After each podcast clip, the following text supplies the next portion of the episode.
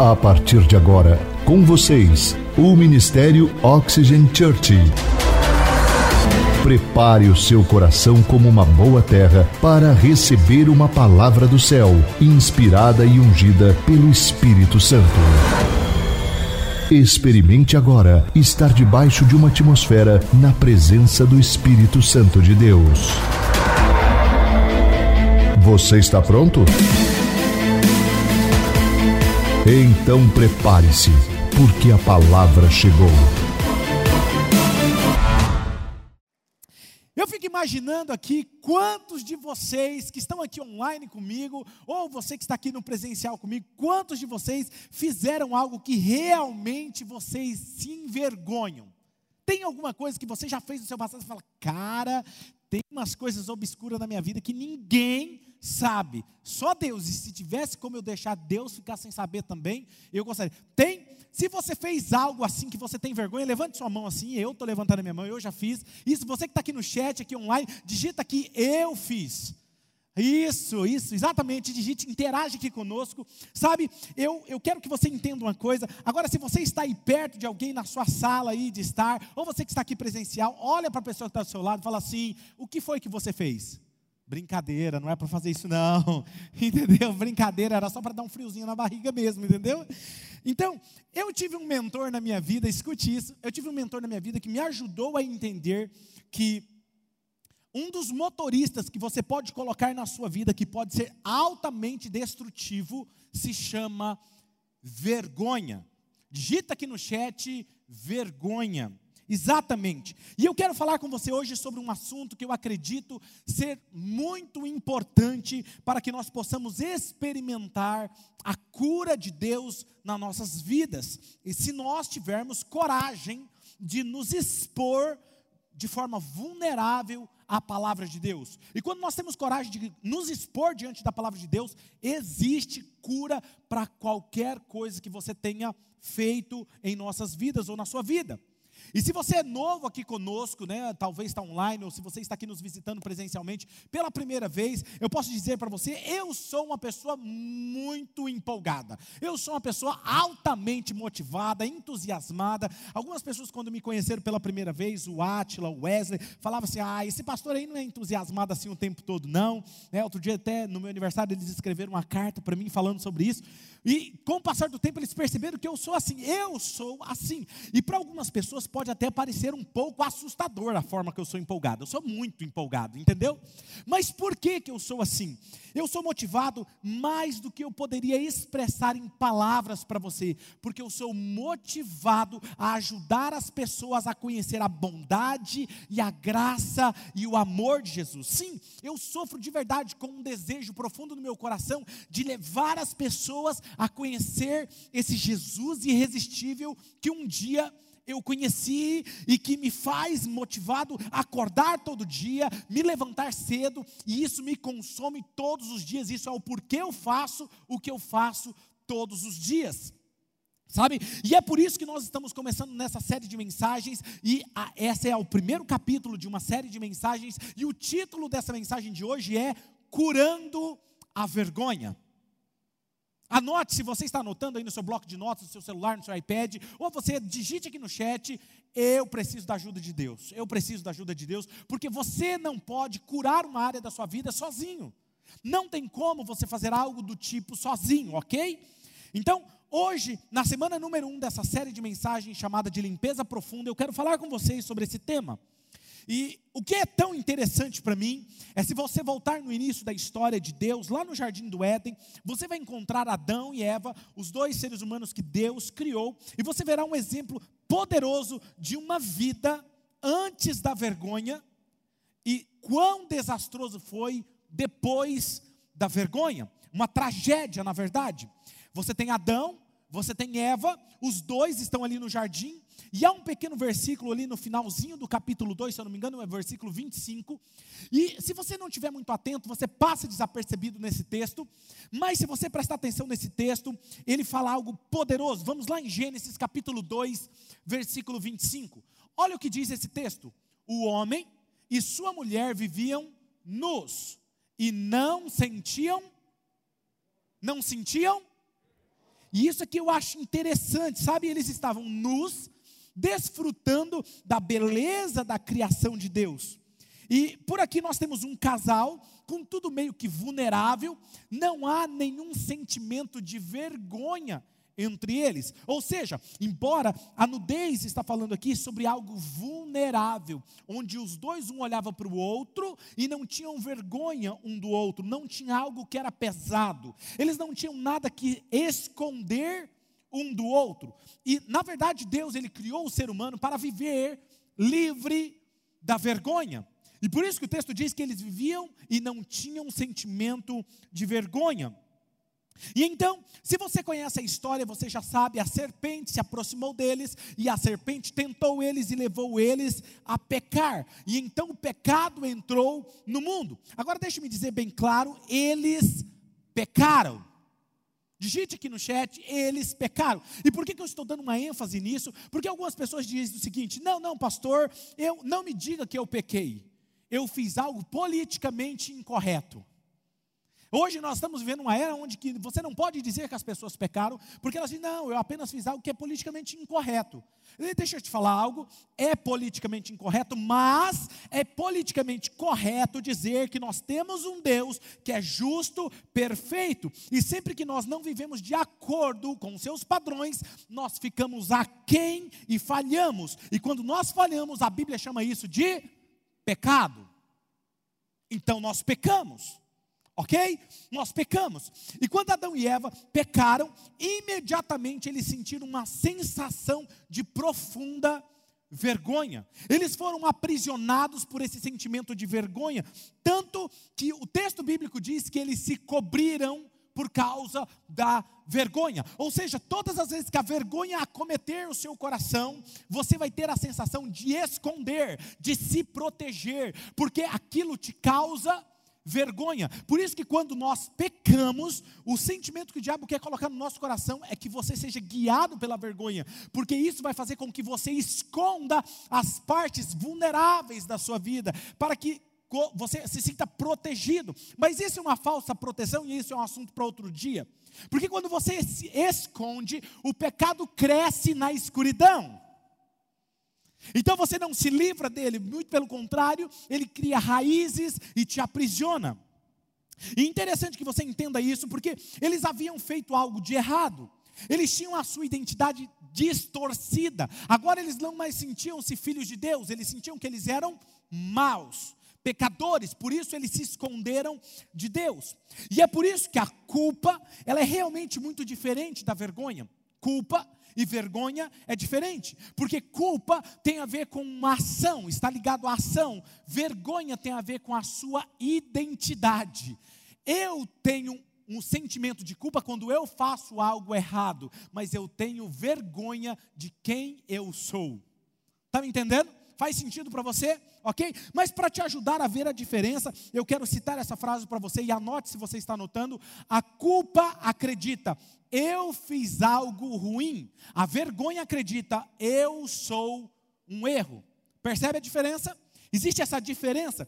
E tem uma citação muito poderosa de uma escritora chamada Brandon Brown, não sei se você já leu o livro dela, ela diz o seguinte: vergonha é o sentimento e experiência intensamente dolorosa de acreditar que somos imperfeitos e, portanto, indignos de amor e de pertencimento. É algo que experimentamos, fizemos ou deixamos de fazer que nos torna indignos de conexão.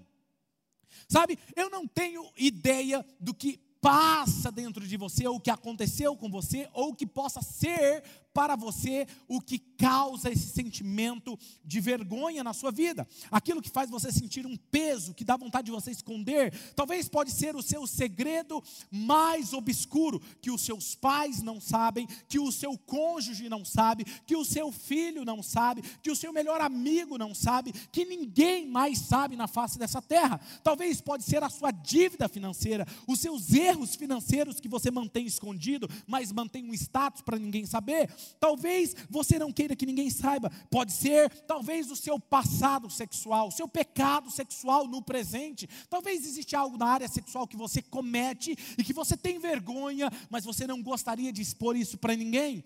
Pode ser aquele vício que você tem, que você não quer que ninguém saiba, ou aquela coisa que você fez há anos, anos atrás e você espera diante guardado debaixo de sete chaves que ninguém descubra. É um segredo que você vai levar com você para sua tumba.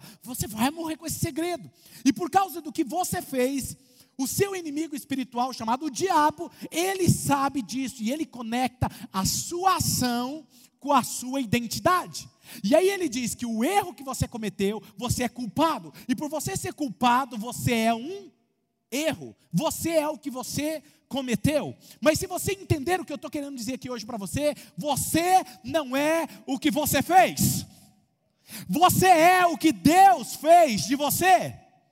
Mas como que eu faço, pastor, para ser livre disso, sabe? Você pode começar a acreditar, talvez, como um dos erros que eu, eu estou machucado, pastor. Eu sou uma pessoa quebrada, eu vivo quebrado, eu vivo falhando. Eu sou essa pessoa grosseira, eu sou essa pessoa estúpida, eu sou esse pecador. Eu não sou digno de ser amado, eu sou fraco, eu sou uma pessoa lamentável, eu sou uma pessoa insignificante, indigno, indesejado. Aí você vai falar assim, pastor, mas eu nunca falo isso. Talvez você não fala isso, mas dentro, aqui dentro de você, como dizia meu professor do Antigo Testamento, lá no fundinho da casinha do cachorro, você diz isso, você se sente indigno, você sente essa vergonha. E sem saber, nós podemos pegar algo que nós fizemos e associar isso à nossa identidade, erroneamente, e começar a viver com um pensamento baseado na vergonha.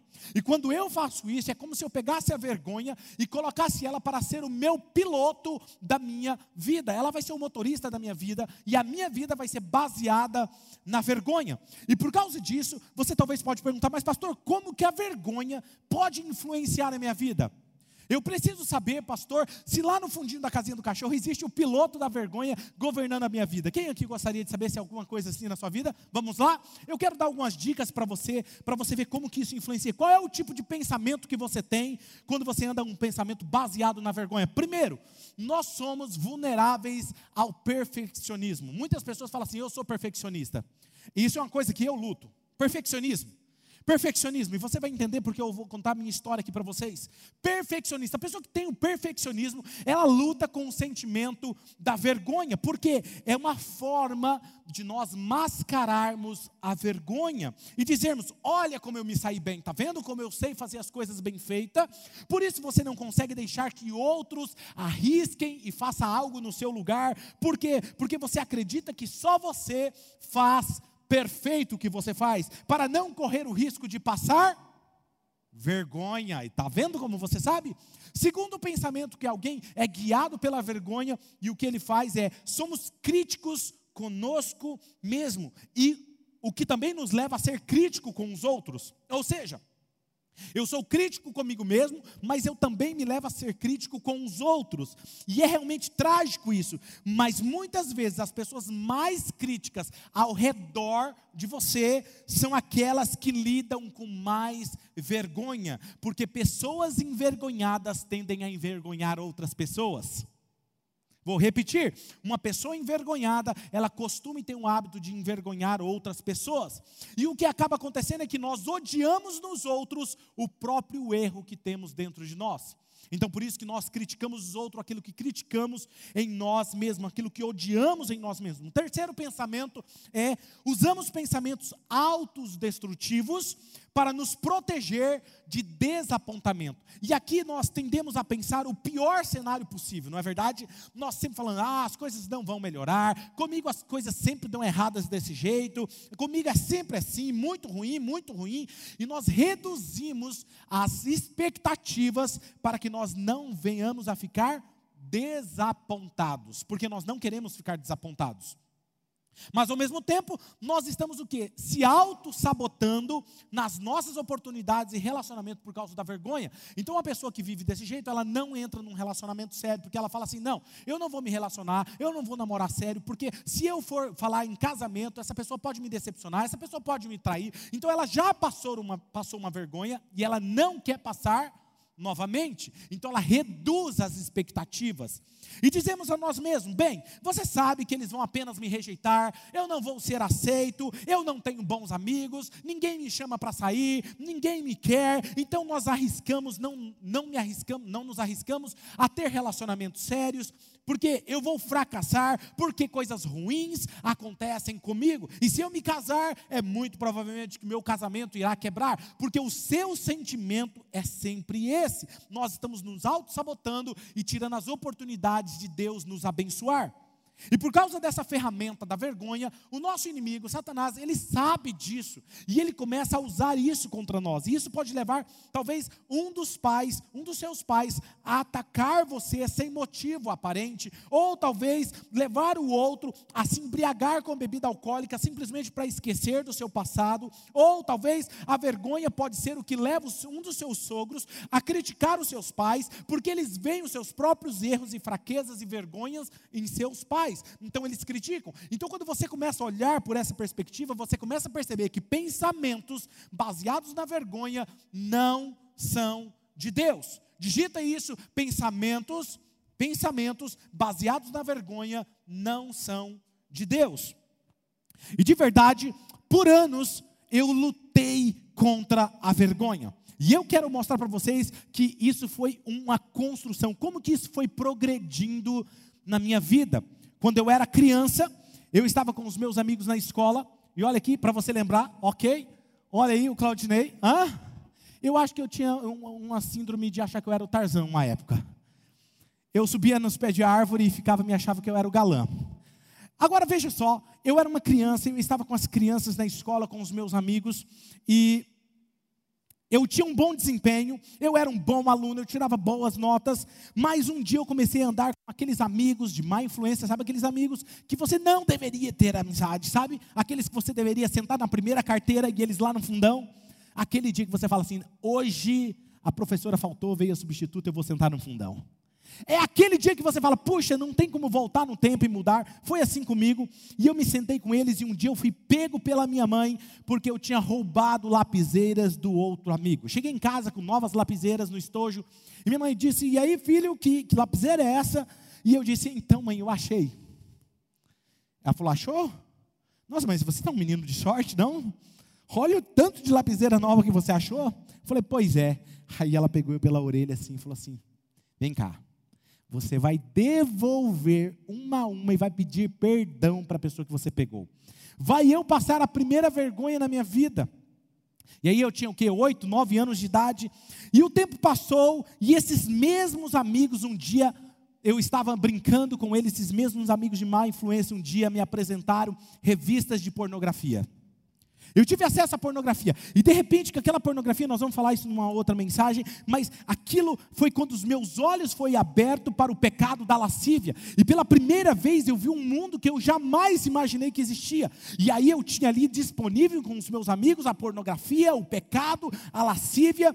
E ainda na mesma infância, aquele olhar inocente, aquele garoto que tinha um coração limpo, foi corrompido ali, com oito, nove anos de idade. E ainda na mesma infância, infância, antes da pré-adolescência, eu fui abusado sexualmente.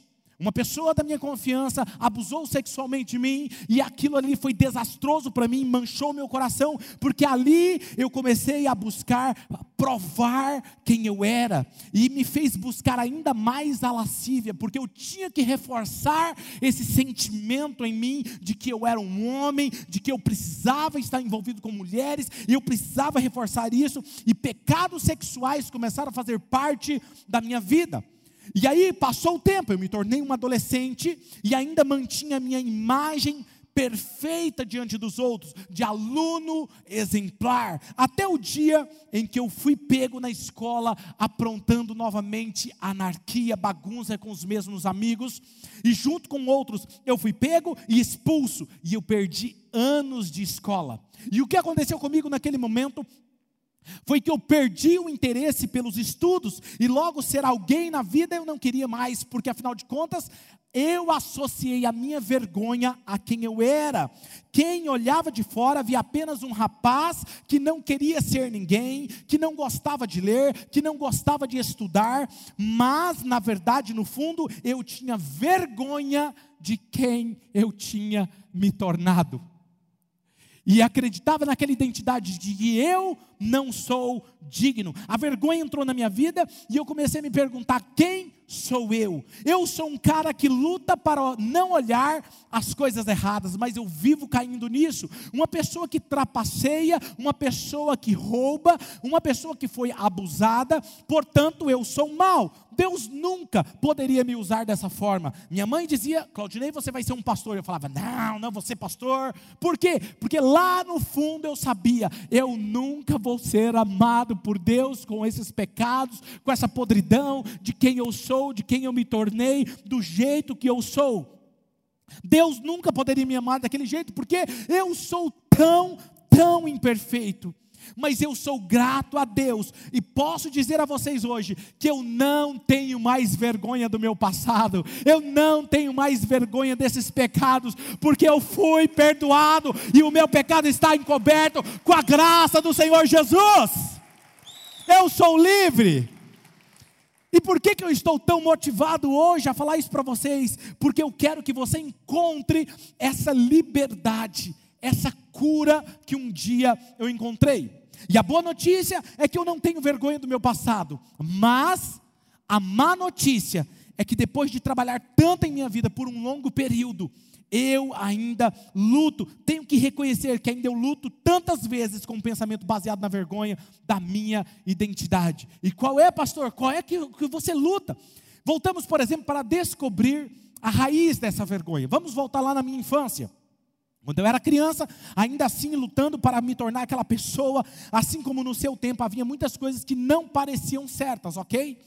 E assim como eu também lutava com os meus erros e as minhas falhas, eu queria ajudar os outros com as falhas deles também. E o que acontecia é que coisas que eu via que estava errado, eu queria consertar. Eu queria consertar tudo, mas estava além do meu controle, e isso me frustrava porque eu não conseguia consertar. Eu não conseguia consertar os meus erros, os meus pecados e não conseguia consertar os erros dos meus amigos, mas eu queria ser o bom amigo. Eu não tinha o controle e aquilo me desgastava. Então eu assumi responsabilidades do que qualquer criança deveria assumir internamente. E porque eu queria consertar os problemas, mas eu não conseguia resolvê-los, a minha crença predominante baseada na vergonha era: eu não sou suficiente. A minha crença dominante era: eu não sou o suficiente, eu nunca sou o suficiente, eu nunca vou estar à altura para resolver isso, eu estou sempre deficiente em algo, está sempre me faltando algo, eu não consigo, eu amo essa pessoa, mas eu não consigo resolver o problema dela, porque eu não consigo resolver os meus problemas, e é por isso que eu trabalhei tão duro na parte mais impura da minha vida, para provar o meu valor, para provar, seja tirando boas notas, ou me destacando nos esportes, ou sendo um grande pastor, porque quando eu estava na academia, eu queria ser o melhor lutador. Eu queria ser o melhor lutador porque a motivação estava errada. A minha motivação era para provar que eu tinha valor. E eu queria depois me tornar um grande líder, por quê? Por que, que eu queria ser um grande pastor? Porque a minha motivação estava errada, porque eu queria mostrar o meu valor. Então, mas eu sempre, por mais que eu tentasse ser alguém, atender a todas as necessidades, eu não conseguia. E eu apenas estava o quê? Medicando a dor, em vez de resolver o problema, para justificar o meu valor para as pessoas, tentando encobrir esse pensamento baseado na vergonha. E por anos eu tentava, tentava ser o melhor com a motivação errada porque eu não era o suficiente. E de verdade, essa luta sua interna não funciona, porque como marido da melhor amiga, a pastora Mari, eu também sou pai e tenho dois lindos filhos amáveis. Como pastor de uma igreja que está em constante crescimento, expandindo com vários líderes à frente de novos campos, eu não posso chegar nem perto de consertar tudo. Eu não posso, eu não consigo, eu não posso estar em todos os lugares, eu não posso ser tudo. Eu, e por mais que eu tente, eu nunca conseguirei atender a todos. Por mais que eu abrisse a minha agenda 24 horas por dia, eu não conseguiria atender todos os membros da minha igreja. E muitas pessoas cobram, pastor, não tem horário com o pastor, não consigo fazer isso. E por mais que as pessoas me cobrem, o pastor não liga, o pastor não manda mensagem, o pastor não visita, eu, eu entrava em colapso em colapso, quando eu comecei sendo pastor, porque eu tinha um problema com a vergonha, eu precisava atender o meu valor. E ser ter valor era ser um pastor que atendia a todos, ligava para todo mundo, mandava mensagem para todo mundo. Eu lembro no começo do meu ministério pastoral que eu mandava mensagem para todo mundo. Às vezes eu me pegava de madrugada mandando mensagem para todos, porque eu não queria que alguém me visse como um pastor que falha sabe? E por anos eu vivi preso com isso, por mais que eu quisesse, isso me consumia por dentro. Por anos eu sofri com essa dor e angústia dentro de mim. Eu não sou o suficiente. E assim diariamente eu luto contra esse desejo de provar o meu valor, de eu ser um pastor perfeito, mas porque não posso atender essas necessidades, eu quero dizer, eu estou dizendo isso a você, eu decepciono pessoas.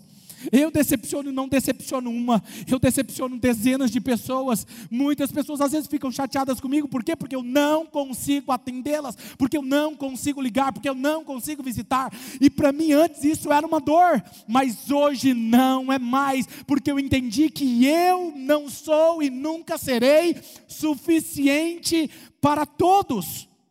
E as pessoas às vezes dizem, pastor, você não consegue consertar isso? Não, não consigo. Outras pessoas chegam e falam, pastor, você pode, a gente se encontra lá. E eu falo, não, não, não nos encontramos lá. Não, mas por que o senhor não vai? Eu falei, eu não posso. Porque eu tinha dificuldade de dizer não. Eu tinha dificuldade porque eu precisava ser aceito pelas pessoas. E hoje a coisa que eu mais tenho facilidade de dizer é não. Porque eu entendi que eu sou livre da expectativa dos outros. Quem está me entendendo? Sabe? E isso, por vezes, você pode talvez atender, falar assim, pastor, o senhor não vai atender as pessoas que estão solicitando. Não, eu não consigo, e porque eu não posso, reforça a minha vergonha, e eu tenho que lutar com isso, como um pastor que é alto, é, é, que não é autossuficiente, mas um pastor que carece da graça de Deus. Sabe? E existe no fundo uma verdade nisso? Existe, porque eu realmente eu não consigo atender a todos. E aqui está o que é interessante. Nós não fomos projetados para fazer tudo por conta própria. Deus não te criou para fazer tudo. E tem uma frase que quando Deus começou a me ensinar sobre isso, eu, eu cravei isso dentro de mim, criei um quadro com isso. É, eu não nasci para fazer tudo, mas eu nasci para ser bem sucedido naquilo que eu faço. Você não nasceu para fazer tudo, mas você nasceu para ser bem sucedido naquilo que você faz. Nós nunca seremos bons o suficientes. Alguns de vocês podem dizer, bem, pastor, ocasionalmente, de vez em quando, eu sou uma pessoa rude. Não, de vez em quando eu sou meio grosseiro em casa, no casamento. Eu posso falar? Você é grosseiro.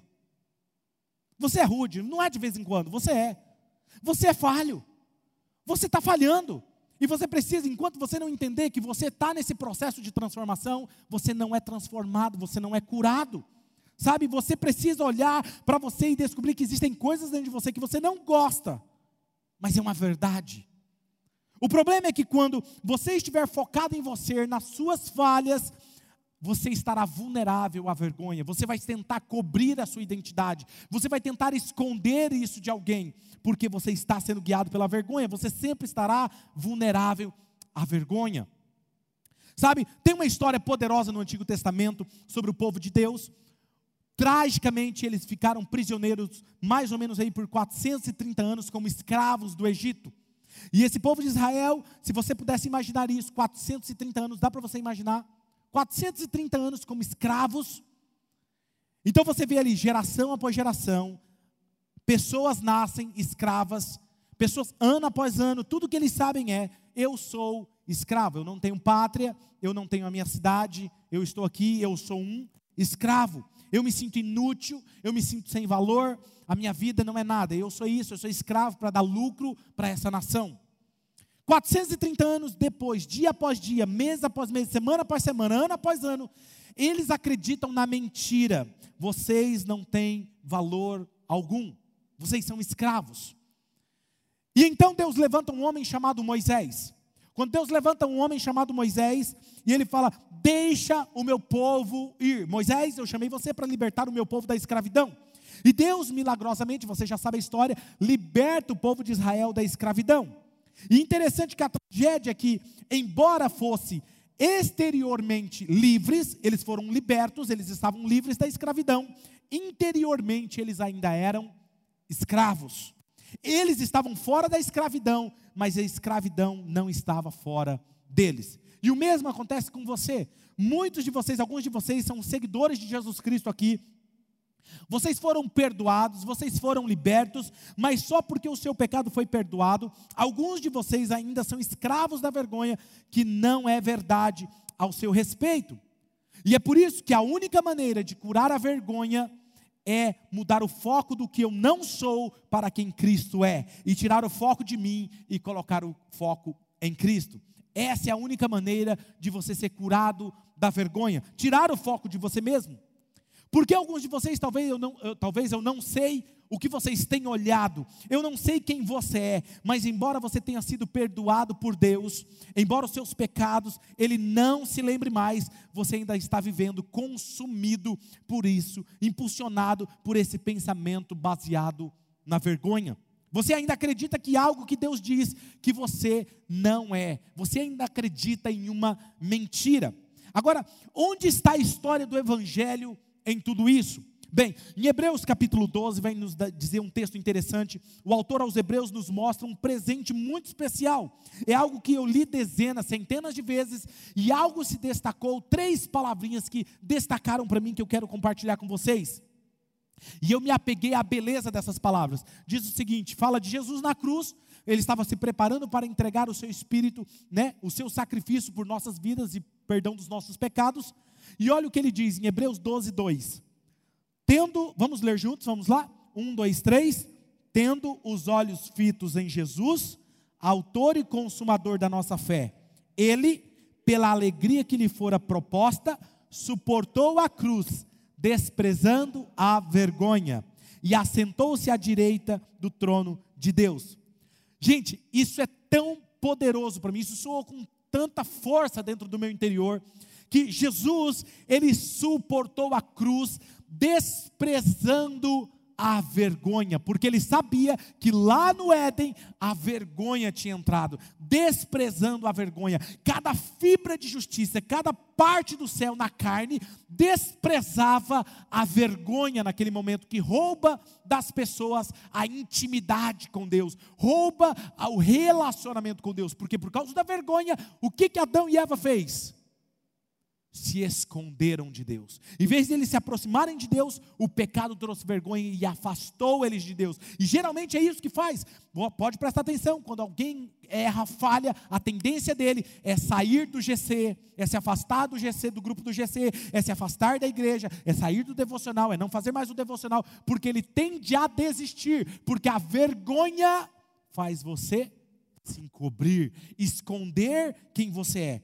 Então, desde o início dos tempos, Deus está desprezando a vergonha. Ele despreza a vergonha no jardim do Éden. Ele odiava a vergonha do adultério de Davi. Davi tinha vergonha e Deus repudiava a vergonha do adultério de Davi. Deus tinha vergonha, ele repudiava também a vergonha do, da negação de Pedro, quando Pedro negou ele antes da crucificação.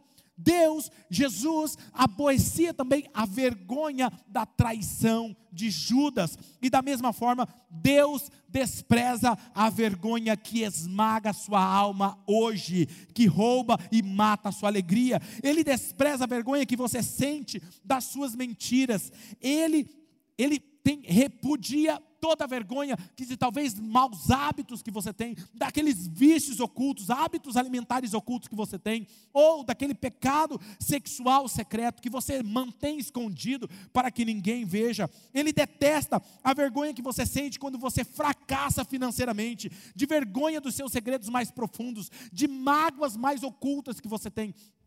Ele rejeita essa vergonha. Por quê? Porque foi lá na cruz. Ele desprezou toda a vergonha por mim e por você. Ele despreza a vergonha de como você se sente quando você olha para a coisa errada, pensa o pensamento errado, diz a coisa errada. Ele odeia a vergonha que você sofre por causa do que disse, do que você fez, ou do que você não fez, ou do que fizeram com você. Ele despreza a vergonha da sua dívida, do seu ódio de si mesmo. Ele despreza a vergonha vergonha de como você se sentia naquela época, de como você não gostava de si mesmo, ou você não gosta de si mesmo. E para mim, ele despreza a vergonha que sinto quando eu não consigo resolver os meus problemas, ou quando eu sempre acredito que nunca serei o suficiente, e às vezes tudo que eu tenho que fazer é dobrar os meus joelhos nele, e diante da presença dele falar: Deus, eu não sou suficiente porque constantemente eu luto contra esses pensamentos na minha mente.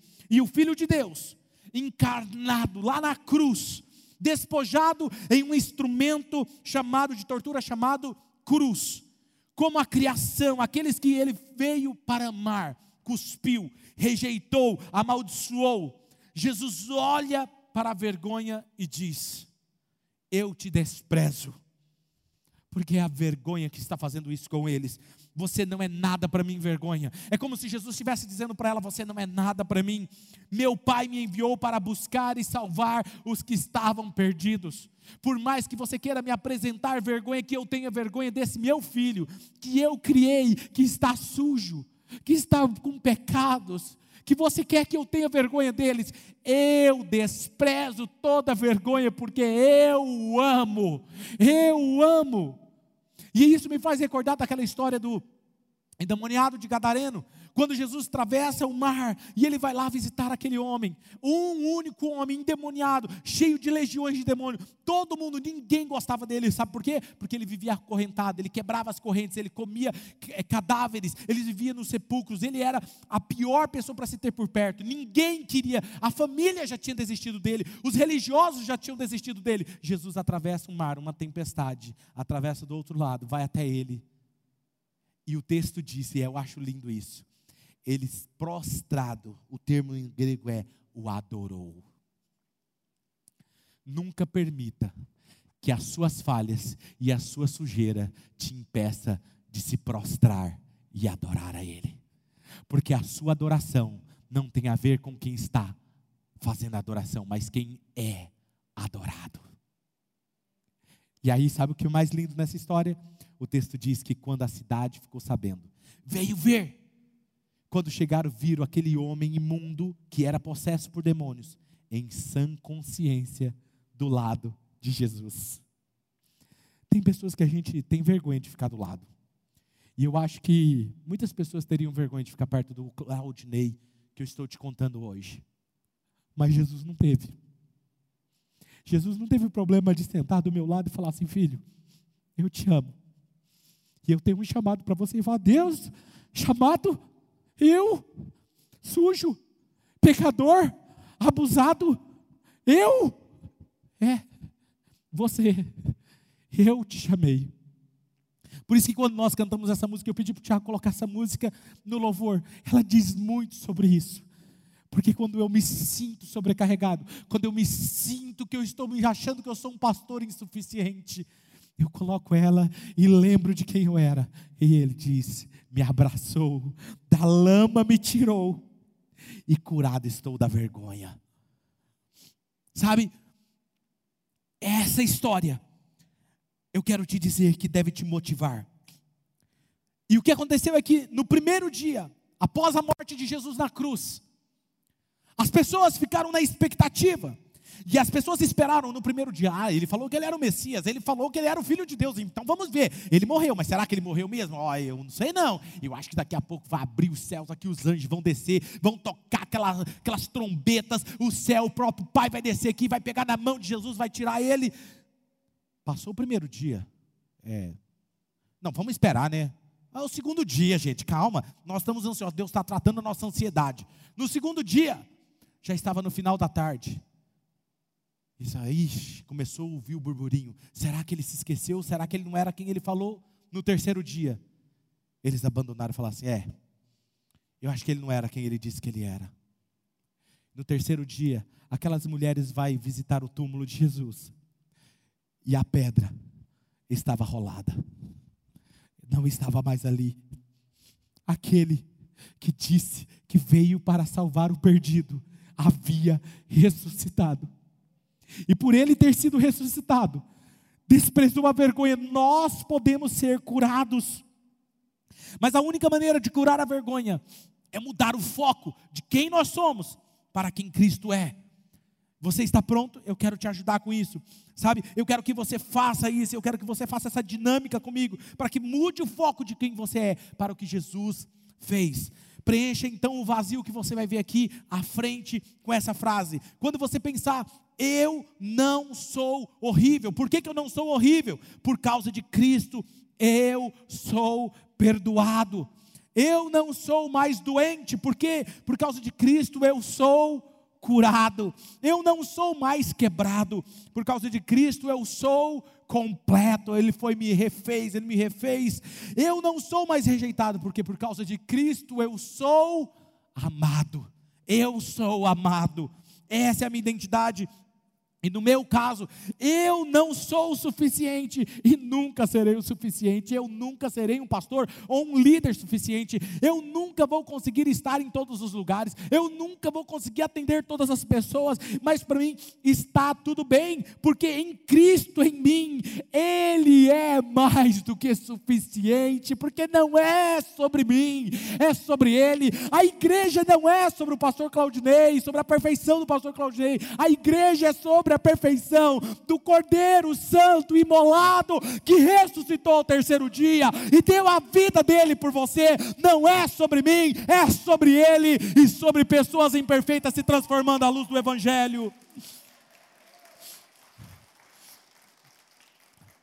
Lembre-se, os 430 anos de vergonha que, que, que Israel passou lá no Egito, 430 anos de escravidão, 430 anos de vergonha. 430 anos de sofrimento, de angústia. Eles estavam fora da escravidão, mas a vergonha da escravidão estava dentro deles. Mas diga assim: tem um processo. Diga, diga, diga, diga, tem um processo. Deus levanta Moisés, tira eles do Egito, e não é da noite para o dia. Depois, lá na frente, Moisés já não existia mais. Agora é Josué que está à frente do povo de Israel. E olha o que diz Josué capítulo 5, versículo 9.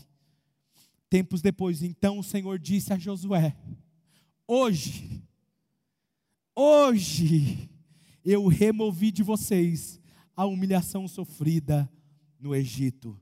Por isso, até hoje, o lugar se chama Gilgal. Tudo que você precisa é aceitar o desafio de sair da escravidão com Jesus, porque ao longo do processo, Ele vai te curar. Vai ter um dia que ele vai olhar para você e vai falar assim: hoje eu removi a vergonha de dentro de você. Por isso que hoje eu posso falar abertamente sobre os meus erros, as coisas que eu cometi obscuras, livre de qualquer julgamento, porque eu sou livre, sou perdoado e sou amado. Não há mais vergonha por causa da ressurreição de Jesus. Chega de vergonha. Alguém talvez pode ter dito para você que, você que tinha vergonha de você, talvez um pai, Talvez um líder um dia disse para você: Eu tenho vergonha de você. Eu ouvi isso. Talvez você já ouviu. Talvez você fez coisas que te faz sentir assim, que ninguém sabe. Os seus pecados escondidos que você só você e Deus sabe. E o diabo olha para você e fala assim: Eu tenho vergonha de você. Você é uma vergonha. Escuta o que eu vou te falar aqui agora. Todas as vezes que o diabo sussurrar para você que você é uma vergonha, ouça a voz do alto que diz assim: Você é especial para mim. E para mim, eu não posso consertar tudo. Eu não posso. Eu posso até não ser suficiente. Podia até viver em vergonha, mas no dia que me acheguei a Ele sujo, como eu estava, da lama da iniquidade Ele me tirou, me perdoou e me redimiu. Agora eu posso pregar o Cristo ressuscitado. E se há esperança para mim, meu amigo, há esperança para você. Há esperança para você. Eu vim aqui hoje contar a alguém por a causa de quem Jesus é, a causa de quem Jesus é, e por causa do que ele fez, eu sou livre. Você é digno de amor, você é digno de ser aceito. A cruz era para você, mas ele assumiu o seu lugar. A tumba vazia era para você aquela tumba fria, mas ele assumiu o seu lugar. O túmulo está vazio. Sabendo que talvez você teria que suportar a vergonha e viver com a vergonha, ele escolheu desprezar a vergonha no seu lugar. Pela alegria, pela sua liberdade, pela sua salvação, pelo seu perdão, pela sua integridade, pela sua reconciliação, ele suportou a vergonha da cruz. O Filho de Deus ressuscitado diz quem você é. E eu declaro a você hoje quem você é. Ele disse: se você está nele, você está livre, você é perdoado, você está sendo transformado, você está curado, você é redimido, você é abençoado, você está completo, porque Ele te refez, você é aceito, venha como você está, não há mais vergonha, não há mais vergonha, porque Ele desprezou a vergonha.